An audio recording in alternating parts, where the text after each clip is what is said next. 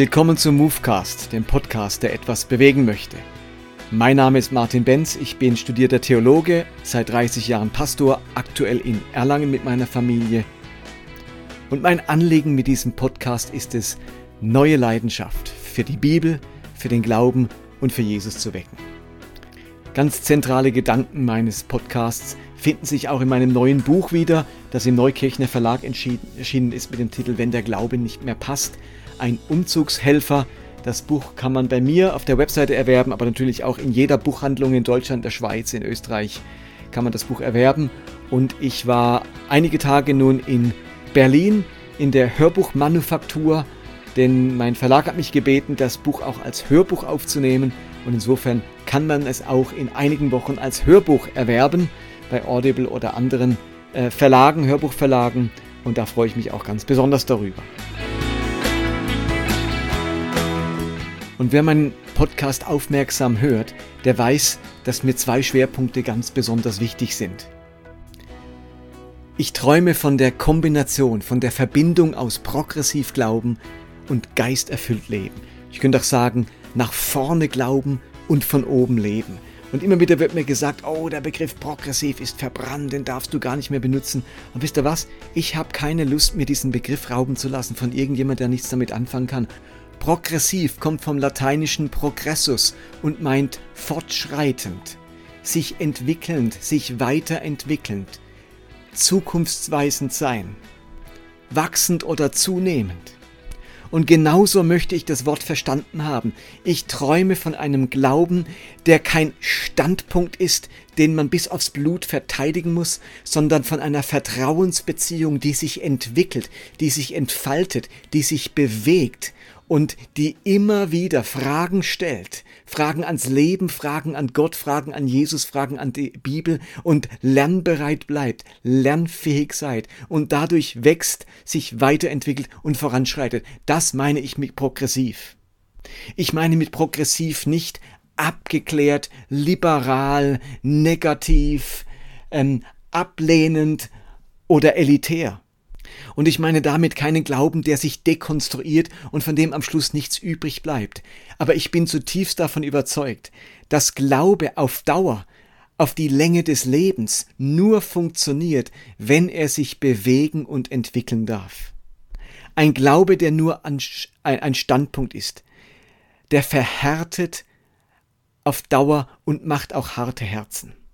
Nur ein lernbereiter, wachsender, sich entwickelnder Glaube hat die Fähigkeit, sich mit anderen positiv auseinanderzusetzen, eben lernbereit zu bleiben, dialogfähig zu bleiben.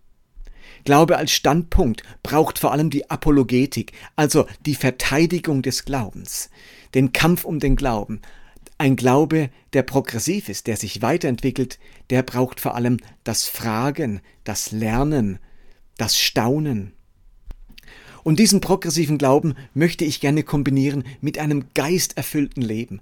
Ein Leben, das wirklich aus der Kraft Gottes lebt. Ein, Leben, der, äh, ein, ein Glaube, der nicht so abgeklärt ist, dass er nicht damit rechnet, dass Gott hier und heute und jetzt immer noch handelt und eingreift und an meinem Leben wirkt und am Leben anderer wirkt. Ein Glaube, der in der Lage ist, Gottes Erfahrungen zu machen. Und obwohl mir bewusst ist, dass Gottes Erfahrungen und äh, eine sehr subjektive Angelegenheit ist, spielt mir das keine Rolle. Ich kann nur subjektive Erfahrungen machen, meine eigenen Erfahrungen, aber ich möchte in meinem Glauben Erfahrungen mit Gott und mit diesem Geist Gottes machen. Und darum möchte ich in meinem Podcast immer wieder Interviews oder, oder einzelne Episoden einbauen, die auch ein Bild malen von diesem geisterfüllten Leben. Und in der heutigen Folge ist René Steiner mein Gast. Ich habe mit ihm zusammen Theologie studiert, er wurde dann Pastor der Vineyard in Olten in der Schweiz und hat eine Bewegung gestartet, die sich Move nennt. Und was Sie als Gemeinde über Jahre, über zehn Jahre nun kultiviert haben, das hat für mich ganz viel mit geisterfülltem Leben zu tun. Sie haben eine Kultur, eine Jüngerschaftskultur, eine missionale Kultur in Ihrer Gemeinde geschaffen, die ich sehr faszinierend finde und ich dachte, ich lasse ihn gerne mal im Rahmen von meinem Movecast zu Wort kommen, um uns ein wenig Hunger zu machen, sehnsüchtig zu machen, nach dieser Art mit dem Heiligen Geist, mit Gott im Alltag zu leben, wo das Leben zum Abenteuer wird. Und das kombiniert mit progressivem Glauben, hey, besser geht's nicht. Und darum, René Steiner, die Bühne gehört dir.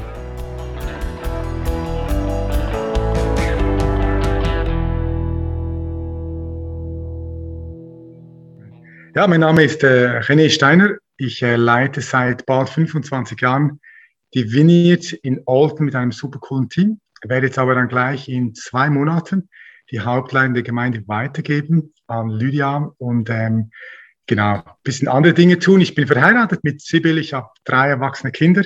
Die älteste ist schon verheiratet. Genau, und daneben mache ich, habe ich angefangen mit ähm, Move heißt das, so ein Netzwerk von missionalen Gemeinden, ähm, einfach mit, mit der Leidenschaft, dass, dass wir Kirchen befähigen, dass wirklich Jüngerschaft und Mission so der Motor der Gemeinde werden. Und da sind wir mit verschiedenen Gemeinden aus verschiedenen Denominationen unterwegs. Das ist super spannend. Und ich hoffe, so in dieser Übergabe, dass ich da ein bisschen mehr dann noch reinkomme. Im Moment sind wir mit äh, sieben, acht Gemeinden unterwegs, so regelmäßig. Und dann gibt es Lerngemeinschaften punktuell mit fünf, sechs Gemeinden. Okay, cool. Und äh, ich habe dich angesprochen, weil ich immer wieder mitbekomme, dass ihr als Gemeinde sehr nach außen orientiert seid. Ähm, zeitlang äh, oder viel auch erlebt habt, dass Menschen zum Glauben gefunden haben. Und ich dachte, weil wir als Gemeinde uns da auf diesen Weg machen wollen, würde mich interessieren, was ihr da aktuell macht, um nach außen orientiert zu sein. Was hat sich bei euch als Gemeinde bewährt? Was habt ihr entdeckt? Hm. Also ich würde es versuchen zu unterscheiden, so wie auf zwei Ebenen. Dass, dass die wichtigere Ebene ist die Ebene der Kultur. Und dann daraus wechseln auch strukturell Dinge, die man auch sieht. Aber auf der Ebene von Kultur, das heißt, für mich ist Kultur das, was du einfach spürst, erlebst, egal wo du in der, in der Gemeinde hingehst. Da sind wir eigentlich seit bald 20 Jahren dran zu sagen, hey, so der Herzschlag von Jesus war dieses Reich Gottes und die Mission des Reiches Gottes. Also wir, Mission ist nicht ein Add-on der Gemeinde, sondern eigentlich wie der Motor, das, was die Richtung, die Vision bestimmt. Und deswegen haben wir so ein paar Kernpraktiken entwickelt. Wir sprechen da von, äh, einfach von Werk, Worten und Wunder, ist auch schön trinitarisch. Werk ist mehr einfach das, das Gute tun, ähm, einfach immer darüber zu sprechen, wie können wir in unseren Quartieren, äh, in unseren Arbeitsorten gute Nachricht sein, indem wir einfach Gutes tun, freundlich sind.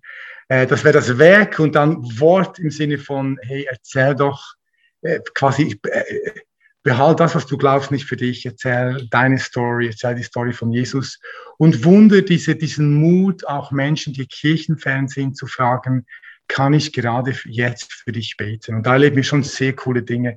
Äh, ich würde sagen, 80 Prozent, das ist die Kulturebene der Leute in der Vineyard Alton, haben diese Frage schon Leuten gestellt und haben erlebt, da werden nicht immer alle geheilt oder so, aber die merken einfach, wenn die das tun, dann kommt die Gegenwart Gottes und das macht den Leuten irgendwie auch Spaß. Und das haben wir immer wieder, wir haben darüber gesprochen, wir haben, wir erzählen viele Stories am Sonntag. Ich glaube, es ist ein Kernelement, wie Kultur geprägt wird bei uns.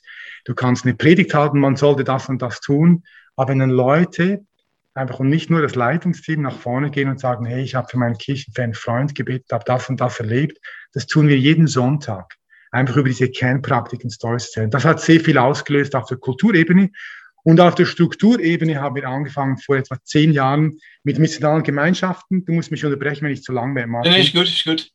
Ähm, und da haben wir einfach gemerkt, so wir, wir, wir sind vom Klassischen, wir haben einen Gottesdienst und da haben wir verschiedene so Kleingruppen, wo wir Leute integrieren. Und dann sind wir darüber gestolpert, dass, ähm, dass es diese missionalen Gemeinschaften gibt. Das sind Gemeinschaften, die sind ein bisschen größer als Kleingruppen. Das sind quasi nicht nur sieben, acht Leute, sondern eher so vielleicht 15, 20, 25 Leute. So das Feeling auf einer Geburtstagsparty. Einfach ein bisschen mehr Leute als nur ein, ein Tisch, ein Kreis, ein Gespräch, weil das einfach nicht zugänglich ist für Menschen, die Kirchenfans sind, so oft wie zu nahe. Und wenn du eine Geburtstagsparty machst, dann hat es da drei, da sieben, da fünf und du kannst ein bisschen selber wählen, wo sitze ich und so. Und diese, diese Gemeinschaften, wo, wo, wo wir einfach sagen, hey, wie können wir für unser Quartier, in unserem Beziehungsnetzwerk gute Nachricht sein? Wie können wir Leute in unsere Partys einladen? Und dann der Punkt ist, es ist nicht nur ein Strukturelement, sondern wenn da in diesen Gemeinschaften dann Menschen sind, die befähigt worden sind, eben Werk, Wort und Wunder zu leben, einfach ganz normal von Jesus zu sprechen, ähm, die auch mal fragen, hey, kann ich gerade jetzt für dich beten? Die fragen, hey, du hast eine Not, kann ich dir was Gutes tun? Wie auch immer dann geschehen da wirklich faszinierende Dinge. Ich sage immer, in einer missionalen Gemeinschaft ist nicht das wichtig, was haben wir für ein Programm, sondern die Leute in der Community, die sind das Programm. Das ist diese Befähigung, diese Jüngerschaftskultur, die, die wissen, wie man, wie man einfach Jesus ins Schaufenster stellt. Und mit diesen Gemeinschaften habe ich angefangen vor zehn Jahren und haben ungefähr zehn, elf solche Gemeinschaften jetzt. Und jetzt Corona hat uns schon ein bisschen einen Strich durch die Rechnung gemacht. Das war schon schwierig, weil diese Mission zu machen, wir machen eine große Party, laden Leute ein und da geschehen ganz viele irgendwie Dinge, die was mit Jesus zu tun haben. Die Leute haben nicht so Partys gefeiert, aber vorher, bis, bis Corona, war es wirklich faszinierend. Wir haben ungefähr 140 Leute sind zum Glauben gekommen in zehn Jahren. Und das, das Schöne ist eben nicht nur durch zwei, drei Evangelisten, sondern es, war, es waren Dutzende Leute aus der Wiener Alten beteiligt an diesem Weg, wie Menschen zum Glauben gekommen sind. Und wie entstehen solche missionalen Gemeinschaften? Also wie man einen Hauskreis entstehen lässt, weiß man. Da mhm. sagt man Leuten, hey, startet ihr einen Hauskreis, dann sammeln sie Menschen. Mhm. Das wissen wir, aber wie entstehen missionale Gemeinschaften? Ja, das Entscheidende ist immer, du brauchst, du brauchst die, äh, die Leiterinnen und Leiter, die das, die das leiten können. Es ist ein bisschen andere Leiterschaft als eine Kleingruppe. Und wir haben so einen Befähigungsprozess, den haben wir nicht selber entwickelt, das haben wir von 3DM übernommen, ein bisschen angepasst. Also 3DM ist Mike Green und seine, seine Ministry, da eine längere Geschichte. Und da haben wir einfach so Jüngerschaftsgruppen, die heißen Huddles. Und da sind wir mit Leitern eineinhalb, zwei Jahre unterwegs in einem Prozess, wo sie lernen, einfach Jesus wahrzunehmen in ihrem Quartier, in ihrem Leben. Das ist eigentlich ein Kennelement, oder vielleicht noch diese Klammer. Oftmals machen wir Mission und haben das Gefühl, wir müssen Jesus zu der, äh, quasi aus der Kirche raus zu den Menschen bringen. Und ich bin überzeugt, Jesus ist überall schon am Wirken. Wir leben Stories von Menschen, die haben Träume, wo sie Jesus sehen, aber Jesus stellt sich ihnen nicht vor. Er erwartet quasi von uns, dass wir das abholen, was in der Ernte tut. Also wir, wir versuchen Leute zu lernen, hey, wenn du in deinem Quartier bist, wo ist eine offene Tür? Wo siehst du Gott schon am Wirken? Wo sind schon Leute, die vielleicht etwas von der Gegenwart Gottes tragen, ohne dass sie es wissen? Wo sind Menschen offen?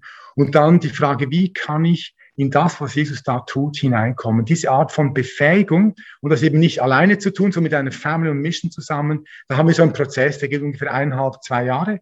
Und ähm, dann fragen sich Leute, okay, zu wem bin ich und gesamt? Also ist es hier ein Quartier, ein geografischer Ort oder ein Beziehungsnetzwerk? Sind es Migranten? Leute waren schon mal im Altersheim eine Zeit lang.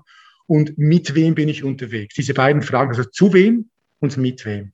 Und wenn die Leute durch den Befähigungsprozess gegangen sind, ähm, ja, dann fangen sie ein Team zusammen und ähm, wir treffen uns mit diesen Leitern alle zwei Monate, um sie nahe zu halten und fangen dann an. Sie fangen vielleicht mal an und sagen, hey, ich mache mal eine Grillparty im Quartier oder ich mache mal eine Aufräumaktion im Quartier oder die einen Was für eine Aktion? Eine Aufwärme? Aufräumaktion, keine Ahnung. Abfall, okay. Abfall, Abfall, einfach was Gutes tun in diesem Quartier. Oder man geht auf einen Spielplatz, oftmals, wenn Kids involviert sind. Das ist auch ein wichtiger Teil. Äh, in der missionalen Gemeinschaft, die findet nicht am Abend um acht statt und die Kids sind im Bett, sondern es ist Family on Mission. Es ist wirklich die ganze Familie soll dabei sein. Ähm, Kids sind dabei. Kids lernen dann auch, wie Teil der Mission zu sein. Und da einfach der, der entscheidende Punkt ist, du brauchst befähigte Leiter, befähigte Leiter, die wahrnehmen, ich glaube, Gott möchte hier etwas tun. Und dann laden sie Leute mit hinein, in dieses Feld hineinzukommen. Das ist natürlich sehr abgekürzt, ich meine, da könnte ich stundenlang erzählen, aber so ja. ungefähr so. Aber wie schafft ihr es, dass bei solchen Treffen nicht einfach, äh, wie soll ich es nennen, Banales läuft? Ja. Also ich, ich, genau. ich stelle mir, also wenn wir das machen, dann, dann schwätzen dort auch überall, aber es wird dann über alles Mögliche geschwätzt, aber eben nicht über den Glauben und hast du den Eindruck, oh, musste ich vorher allen nochmal durchgeben, vergesst nicht über den Glauben zu reden oder ist das, was du mit Kultur meinst? Dass man, genau, ähm, das ist genau, diese, die, die, dann sage ich Jüngerschaft und Mission, Befähigung, einfach das zu tun, was Jesus tun will. Ich, ich, eine kleine Story, als wir angefangen haben mit diesem Kirche ohne Mauern, haben wir das genannt. Wir haben einmal im Monat den Gottesdienst ausfahren lassen und haben zwar, ich glaube, es waren etwa zehn Orte auch am Anfang gesagt, wir machen irgendwas in einem Park irgendwo. Und dann haben wir so einen Pilot gemacht. Wir haben mit 40 Vineyardlerinnen und Vineyard sind wir in einen Park gegangen und, und haben dort gegrilliert und, und äh, wir haben bei euch Barbecue gemacht, gegrillt. Gegrillt. Gegrillt, genau. Und, und da war das Buffet, da war alles bereit und so. Und dann kommt diese Frau zu mir und ich schätze sie sehr, ich meine es gar nicht als Kritik, aber sie fragt, und was machen wir jetzt? Und da, das war, da habe ich eine ganze Kronleuchte von Erkenntnis gehabt. Wir haben den Leuten nicht geholfen, egal wo sie hingehen, einfach das zu tun, was Jesus tun würde, sondern wir haben sie gelehrt, in ein Programm sich zu bewegen. Aber sobald es kein Programm gibt, ja eben, dann schwätze ich halt übers Wetter. Und heute, ich meine, ich war noch nicht sprachfähig. Heute wüsste ich genau, was ich sagen würde. Ich würde sagen, das sind zwei albanische Frauen mit einem Kinderwagen. Da spielen fünf Männer Boccia, ältere Männer, hießen ein paar Kids, die langweilen sich. Da hat es zwei, drei Familien mach einfach, was Jesus auch tun würde. Sei freundlich, such das Gespräch. Wenn jemand krank ist, frag, ob du für ihn beten kannst. Und diese Kultur, eben darum sage ich, dass die Leute das Programm sind. Oder mein Traum, das sind ja noch, mein Traum ist immer, du kannst zehn Vineyardlerinnen und Vineyardler irgendwo mit einem Fallschirm abwerfen und wenn du dann zwei Jahre später vorbeigehst, dann ist da was entstanden, das hat irgendwie etwas, da spürst du was von Jesus. Und diese Befähigung, die braucht Zeit. Und die geht nicht über ein Programm, die geht nur, indem ich sage, ich verbringe viel Zeit mit ein paar Leuten und bin einfach mit ihnen unterwegs, so wie Jesus mit seinen Jüngern. Das ist für mich Jüngerschaftskultur. Und ich glaube, unser Challenge als Leiter ist doch, wir wollen immer gleich die ganze Gemeinde mit auf den Weg nehmen. Und wir waren 400 Leute, als wir angefangen haben. Nein, stimmt nicht, wir waren weniger. Aber heute wären es ungefähr 400 Leute, ist nach Corona vielleicht auch nicht mehr, vielleicht 51, ehrlich bleiben. Und, und, und ich kann nicht alle auf diesen Weg gleichzeitig mitnehmen. Aber wenn ich ein paar Leute mitnehme, sage ich, ich investiere die beste, Teil, der beste Teil meiner Zeit in diese Menschen und die nehmen wieder andere mit. Dann habe ich vier, fünf Jahre die Straße runter. Viel mehr Mission und Jüngerschaft, als wenn ich versuche, von der Stage am Sonntagmorgen die Gemeinde mitzunehmen. Der Punkt ist nur, es braucht einfach viel Zeit. Und viele Gemeindeleiter und Leitungsteams haben diese Zeit nicht. Und machen dann lieber ein Programm, wo man jetzt genau, kann. Genau. Und es kostet auch mein Leben. Es ist nicht nur, Jüngerschaft ist nicht nur, ich drücke irgendwas ab mit Menschen, sondern Jesus hat gesagt, kommt hinter mich. Also seid dort, wo ich bin. Oder er hat sie gerufen, damit sie bei ihm sein. Das heißt, ich öffne mein Leben für diese Menschen. Ich, wir formen ein bisschen Familie. Und das ist nicht jedermanns Ding. Ich bin ein Einzelkind. Ich liebe mein Sofa. Jazz, ein Glas Wein, ganz für mich alleine und so wie mein Leben zu öffnen, sagen, ich lasse mich auf diese Leute ein, wir sind Family und Mission. Das ist halt einfach kein schneller Weg und es kostet ein bisschen viel. Und die Zeit verbringen mit diesen wenigen Menschen, das ist eben das, was in der Huddle dann geschieht. Oder gibt es auch andere Möglichkeiten außer einer Huddle? Der Huddle ist quasi der organisierte Teil von Jüngerschaft. Ich glaube, es gibt, es gibt gute andere Möglichkeiten, Jüngerschaft mit Leuten zu machen. Es muss nicht ein Huddle sein, aber es ist nur der organisierte Teil. Der organische Teil ist einfach, wir essen zusammen, wir verbringen Zeit zusammen, wir, wir machen in der Freizeit was zusammen. Ich, ich meine, das ist wie so intuitiv, ich muss es wie lernen, wenn ich was tue, dass ich sage, okay, könnte ich es mit jemandem zusammentun. Wenn wir sowieso als Familie im Garten ein Coup spielen, so Wikingerschach, ja, kann ich eine Stunde vorher ein paar Leuten sagen, hey, wir machen Wikinger, kommst du auch? Und das können ja auch Menschen des Friedens sein, Menschen, die nicht an Jesus glauben. Diese Art von, hey, wie kann ich, wie können wir nicht nur individuell unterwegs sein oder als Kernfamilie, sondern als erweiterte Familie. Das ist für mich überhaupt nicht intuitiv, aber das geht organisch dann auch ganz viel. Zum Beispiel hat es eine Gruppe gegeben in unserer, in unserer missionalen Gemeinschaft in der ersten. Gab es einfach eine Gruppe von Frauen, die haben die Wägeli-Gruppe, also die Kinderwagengruppe, die hatten, waren alle Mütter, die haben eine WhatsApp-Gruppe gemacht. Und wenn eine eben spazieren gegangen ist, hat sie gesagt, hey, wer kommt mit, ich gehe spazieren, wer, wer, wen bringt ihr mit? So. Verstehst du, was, wie ich das meine? Mhm. So. Also ich denke, der organisierte Teil ist Huddle, oder einfach ganz bewusst in die Jüngerschaft investieren. Der organische Teil ist einfach, hey, wir sind Family, wir sind zusammen unterwegs. Okay. Was sind Herausforderungen und Stolpersteine in eurer Entwicklung gewesen? Ähm, wenn jemand jetzt sowas anfängt, ähm, dann gibt es immer so Punkte, neuralgische Punkte, wo man sich mhm. sagt, okay, äh, jetzt gebe ich auf oder das funktioniert nicht. Wahrscheinlich mhm. habt ihr solche Momente auch ja, erlebt. Wie habt ihr durchgehalten? Also, also zwei Fragen. Also die, die, schwierigen Momente, ich meine, was wir, was wir sicher merken, ist, es ist für die Leiter und Leiterinnen ist es wirklich, es ist anstrengend, weil es eben dein Leben ist und nicht nur, ich habe hier so ein Compartment meines Lebens und da mache ich jetzt missionale Gemeinschaft und Mission und hier ist so mein privates Leben. Und, und wie zu merken, ich öffne mein Leben bedeutet, ich habe dann mit Menschen zu tun, die einfach viel Zeit brauchen, die auch ein bisschen anstrengend sein können. Und nebst all diesen Highlights erlebe ich, dass Leute einfach sich nicht entwickeln. Dieses ganze Family Mission Leiten ist einfach anstrengend für Menschen. Weil, das, weil sie sind Teil deines Lebens, du lebst mit und es sind nicht nur drei, vier, es sind ja manchmal dann 20, 25 Leute. Was auch ein Stolperstein war, war wirklich, Corona hat uns unsere Art, Mission zu machen, komplett abgeschossen, weil sie sehr beziehungsorientiert ist. Mhm. Und äh, das war einfach nicht, das war schwer möglich. Und Du hast dann die zweite Frage, was hat, warum hat er durchgehalten? Ich glaube, es, es gibt wie zwei Gründe, aber der erste ist wirklich diese tiefe Überzeugung, die ist in mir gewachsen, dass ich sage, ich glaube, wir müssen Kirche viel mehr entwickeln aus dem Leben von Jesus selbst. Also wie hat Jesus mit seinen Jüngern gelebt? Das ist für mich heute ein, das, der, der Kern der Kirche. Dieses, er hat er hat eine Ansage gemacht, das Reich Gottes kommt, da kommt eine neue Welt, da ist was, in diese Welt crasht was hinein. Und um das zu fördern, diese Mission des Reiches Gottes, hat er Leute gerufen und war mit denen unterwegs, war Family und Mission. Und ich habe so eine tiefe Überzeugung bekommen, das ist eigentlich das Herz von Kirche. Und darum auch als, jetzt nach Corona, wir bleiben einfach da, wir sind überzeugt, dass das ist unser Weg. Mhm. Und, und deswegen, es ist eine tiefe Überzeugung gewachsen. Kirche ist nicht in erster Linie, wir machen gerne Gottesdienste, wir machen auch, ich glaube, gute Gottesdienste, aber das Programm ist nur ein Teil. Das Entscheidende ist dieses, hey, wie können wir Family Mission sein in unserem Beziehungsnetzwerk, in unserem Quartier? Und da bin ich so überzeugt, dass ich sage, ich meine, ich habe jetzt die zweite missionale Gemeinschaft, die ist langsam zu einem, sie ist langsam landet, wieder nach fünf Jahren, die ist ja auch nach fünf Jahren langsam gelandet. Und ich überlege schon, ich merke, in unserem Quartier geschieht etwas. Und dann merke ich einfach, ich muss, das ist intuitiv, okay, wie, wie können wir damit connecten, was Jesus hier tut? Wie kann ich Leute da hineinrufen? Es einfach da geschieht etwas, was spürst du da? Also ich, im Moment habe ich, treffe ich Menschen, ich treffe zum Beispiel den Zyprian, heißt der. Einfach einen Kontakt im Quartier und da gehen, ich, ich, ich sage, hey, hallo und so und, und du hingst, warum hingst du?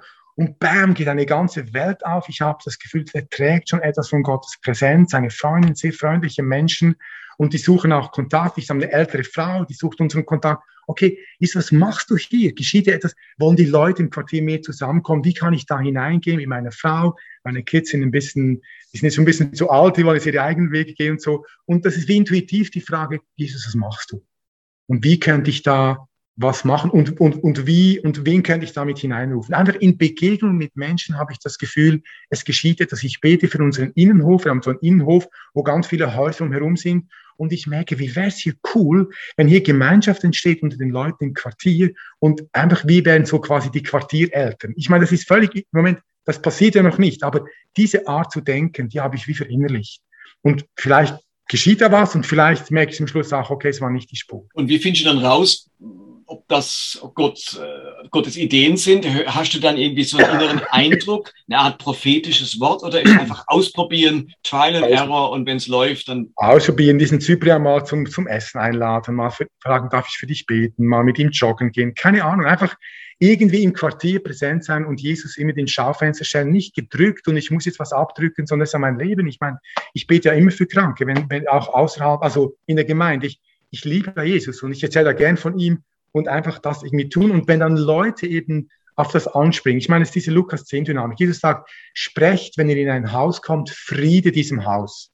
Und wenn sie, wenn sie Menschen des Friedens sind, Söhne des Friedens, dann können sie wie diesen Frieden, wie, dann, dann, dann bleibt etwas von diesem Frieden auf ihnen. Also wenn ich frage, kann ich für dich beten? Und es sind Menschen, die wie offen sind, dann sagen die ja und dann merke ich, es macht etwas mit ihnen und, und etwas von diesem Frieden Gottes bleibt bei ihnen und dann sagt Jesus, dann bleibt in diesem Haus, geht nicht in ein anderes, investiert dort, bleibt mit diesen Menschen unterwegs, bildet Family, esst mit ihnen zusammen und in diesem Kontext erzählt vom Reich Gottes und heilt die Kranken. Und auch wenn ich darüber rede, das macht mir so Spaß. Es ist schon Komfortzone verlassen. Es ist immer auch ein Challenge. Ich finde es auch manchmal, uh, was denkt er jetzt und so. Aber grundsätzlich, es macht einfach Freude. Ich, ich mache Dinge, die mir sowieso Spaß machen und nehme dann Leute noch mit in das hinein. Du hast es mehrmals erwähnt, Jesus ins Schaufenster stellen. Was meinst ja. du damit? Ja, einfach dieses Wortwerk Wunder, dass ich in jeder Situation, ich, ich rede über meinen Glauben, ich bin, ich, ich, ich bete für Menschen, ich, ich frage, kann ich dir was Gutes tun? Einfach nicht so, oh, es ist peinlich, über Jesus zu reden, sondern einfach ganz normal. Und ich sage immer, wenn es dann Leute des Friedens sind, dann wollen die mehr wissen, dann interessiert sie. Und wenn nicht, bin ich ja entlastet. Dann Aber warum ist bei dir nicht peinlich und bei so vielen Fitness peinlich über Jesus zu reden? Redet ihr anders über Reden? Reden die anderen immer gleich über Bekehrung und Hölle oder was ja, ist das, das dass du es nicht, nicht peinlich findest? Das ist sicher auch, ich habe nicht diesen Druck. Jüngerschaft ist für mich ein Prozess. Und der, der Entscheid für Jesus ist ein Schritt auf diesem Weg. Ich meine, ich frage die Leute provokant, wann ist Petrus Christ geworden? Und es gibt keine richtige oder falsche Antwort auf die Frage. Weil egal, ob du sagst am Pfingsten, dann ja, aber er hat ja vorher schon für Kranke gebetet und Kranke geheilt. Also es geht einfach nicht auf irgendwie, weil es ist ein Prozess. Das heißt, ich bejüngere Menschen, bevor sie Christen werden. Oder ich dann sage irgendwie, wenn du machst eine Party mit Nichtchristen und dann vor dem Essen fragst du einfach, okay, hey, jeder soll kurz sagen, für was bin ich so richtig dankbar. Dann ist das Jüngerschaft, obwohl sie noch nicht beten. Und dann bete ich und sage, ich, ich möchte gerne für diese Dinge noch beten. Einfach, ich bejüngere Leute, bevor ich sie zum, also zur Entscheidung auffordere. Das mache ich auch. Aber von daher, es macht, mir, es macht mir auch Spaß, wenn ich dann sehe, ich bete für Leute und die leben zum ersten Mal etwas von Gottes Gegenwart. Das macht mir einfach Freude. Mhm. Es ist, es ist, ich, ich sage das, es ist immer auch Komfortzone verlassen. Ich finde, ich habe auch schon gesagt, oh, jetzt bete ich nicht, das ist mir irgendwie zu, zu schwierig. Und trotzdem, grundsätzlich macht es mir Spaß. Warum? Ich weiß, ich weiß auch nicht. Ich habe keine Ahnung. Es ist einfach Kultur geworden. Es ist wie, hey, das klingt vielleicht ein bisschen cheesy und trotzdem sage ich, ich liebe wirklich Jesus. Ich bin wirklich von ihm überzeugt. Ich liebe es, ihm nachzufolgen. Ja. Und so wie er gelebt hat, das überzeugt mich einfach und ich möchte ein bisschen mehr wie er. Und wenn wir sagen würden, das begeistert uns, wir würden gern sowas anfangen, wo würden wir anfangen? Wo fängt man an? Also wenn ich ganz ehrlich sein darf, dann würde ich euch einladen, mit uns eine Lerngemeinschaft zu machen. Einen Prozess zu gehen, eineinhalb, zwei Jahre, damit ihr wirklich solid quasi, oder unser, unser Challenge, ich kann nicht sagen, was der Challenge ist. Oft, oftmals hören wir etwas und wollen es dann gleich selber tun. Aber ich glaube, Jüngerschaft heißt für mich immer auch dieser Moment der Imitation. Es ist nicht, ich kriege eine Information und dann gehe ich gleich in die Innovation und tue es selber, sondern ich, ich, ich höre etwas, ich bin mit jemandem zusammen, Imitation, der das schon gemacht hat. Ich lerne the tricks of the trade. Und dann nach zwei Jahren merke ich, hey, in meinem Kontext, ich mache es anders, ich bin nicht wieder René, aber das, was ich in der Imitation erlernt habe, das tue ich jetzt selber. Das wäre mein ehrlicher Vorschlag. Und sonst würde ich sagen, einfach redet mit Jesus und nehmt, was ihr brauchen könnt und legt los. Und bei so einer Lerngemeinschaft nimmt sich das Leitungsteam da Zeit oder nimmt man gleich noch mehr Leute aus der Gemeinde mit? Nein, das Leitungsteam. Du brauchst der Hauptleiter und zwei, drei, vier, fünf Max, also du kannst auch mit sieben kommen, das ist ein bisschen groß dann, Leute. Und dann gehst du durch einen Prozess, triffst dich alle halb Jahre, zwei, drei Tage. Und zwischen diesen Treffen ähm, hast du so Webmeetings, Huddle, wo du quasi wie selber behandelt wirst, damit du lernst, mit anderen das zu tun. Aber der, der Weg, bis der in der Gemeinde ankommt, ich sage immer, es gibt geht fünf Jahre, bis er wirklich in der Breite ankommt. Und dafür haben viele Leute keine Zeit. Mhm. Und ich bin so froh, habe ich mir die Zeit genommen. Ja. Sagen wir jetzt noch ein kurz paar Eckdaten zu eurer Gemeinde. Statt 400 Leute seid ihr. Ihr habt 140 Leute in, in, in, in einem Jahr zum, oder in zwei Jahren zum Glauben gekommen. Nein, in zehn. In, in zehn. zehn Jahren. So, in okay. zehn. Ui, ui, ui. Ja. Das heißt, äh, ich, äh, ich, also wir haben ja zusammen studiert, durch die Gemeinde irgendwann gestartet in, in, oder übernommen, oder ich weiß gar nicht mehr.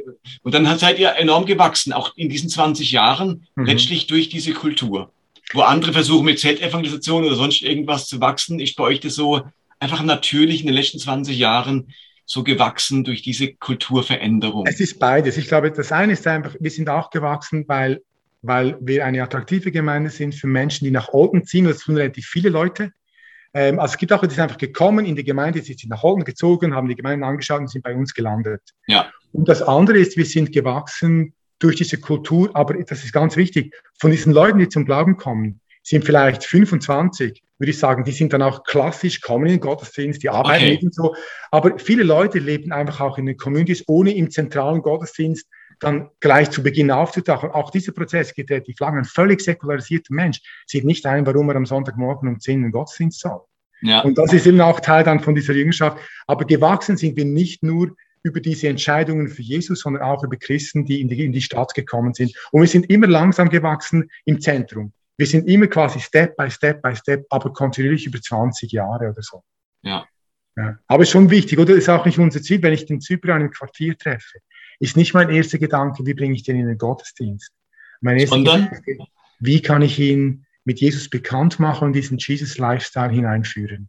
Und für mich ist klar, auf diesem Weg, wenn er diesen Weg geht, konsequent, dann wird die Frage auftauchen, hey, logisch, da gehört auch der Gottesdienst dazu, komm doch mal mit. Das ist schon ein anderer Ansatz. Ja.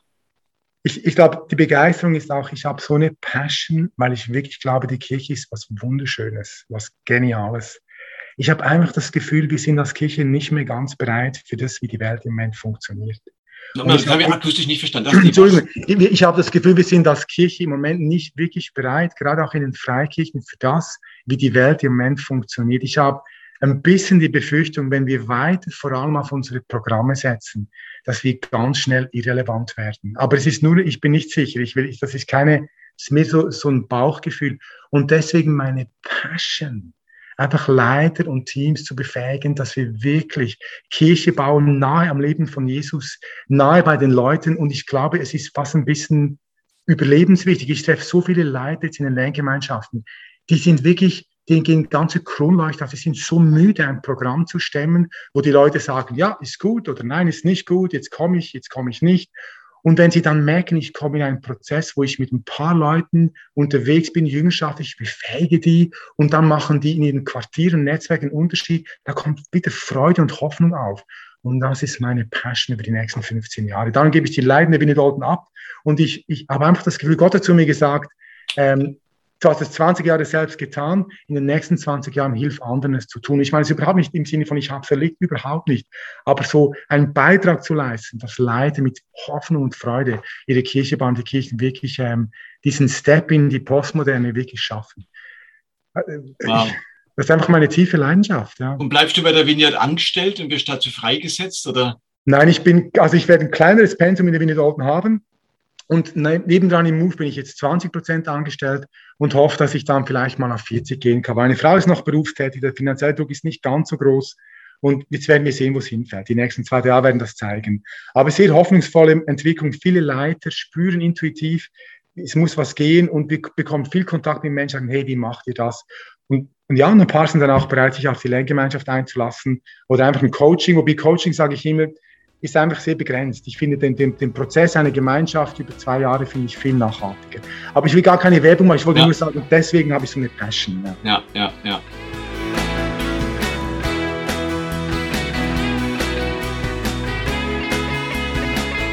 Und das war Movecast für heute. Ich hoffe, diese Episode hat euch inspiriert.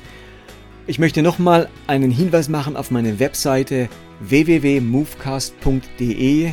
Ich möchte nochmal Werbung machen für mein Buch Wenn der Glaube nicht mehr passt, ein Umzugshelfer, erschienen im Neukirchner Verlag für 18 Euro, etwas über 200 Seiten. Und wenn ihr es bei mir auf der Webseite Bestellt habe ich ein bisschen mehr davon. Leider können es die Schweizer nicht auf meiner Webseite bestellen. Es ist relativ aufwendig, in die Schweiz zu versenden. Da muss man sogar eine Zollerklärung für jedes Buch ausfüllen und es ist enorm teuer äh, vom Porto her, sodass man es also nicht billiger bekommt. Man kann es dann auch gleich in der Schweiz bestellen.